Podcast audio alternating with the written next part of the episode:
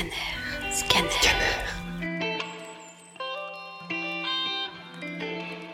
C'est étrange, mais je crois qu'avant ma naissance, j'étais déjà recherché. Maman m'a élevé toujours à l'abri des regards. Elle savait que nous étions traqués. Elle, elle sait tout le mal qu'on nous ferait si on nous attrape.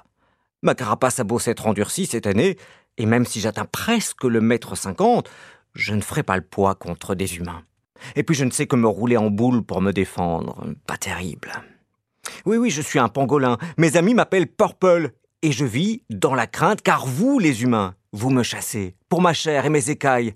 Papy m'a souvent parlé de sa jeunesse.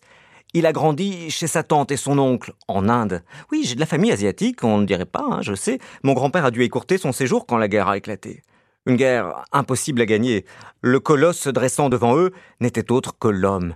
L'homme et son avidité pour les biens, l'argent et l'or. L'or, ce sont mes écailles. Sur le marché noir chinois, elles valent une petite fortune. Dans ce pays, mes cousines et cousins sont presque totalement exterminés par les braconniers. Pourquoi je vous raconte tout ça? Parce qu'il y a quelques années, les braconniers sont arrivés à nos frontières. Valant entre 2000 et 5000 euros la pièce, un pangolin géant, c'était un coffre au trésor. Maman a vu beaucoup de ses proches partir en cage. Moi, j'ai joué à cache-cache avec la mort et j'ai eu de la chance. Je courais plus vite, plus vite que Léo. Léo, lui, il s'est fait attraper. Je suis triste pour lui. Mais j'ai juste sauvé mes écailles. Mais tout ça, c'était avant. Aujourd'hui, je peux enfin aller me dorer la carapace au soleil sans avoir peur. Combien de temps ça va-t-il durer? Je ne sais pas, mais pour le moment, je profite. Je souris à la vie.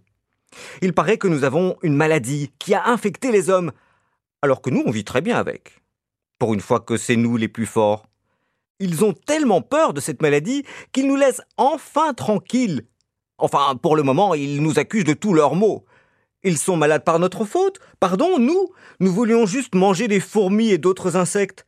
Cet homme est cruel de nous chasser, de nous traquer, et d'enfin nous accuser des conséquences de ses propres actes. Ne pouvons-nous pas tous vivre ensemble? Alors oui, vous êtes confinés, mais à qui la faute?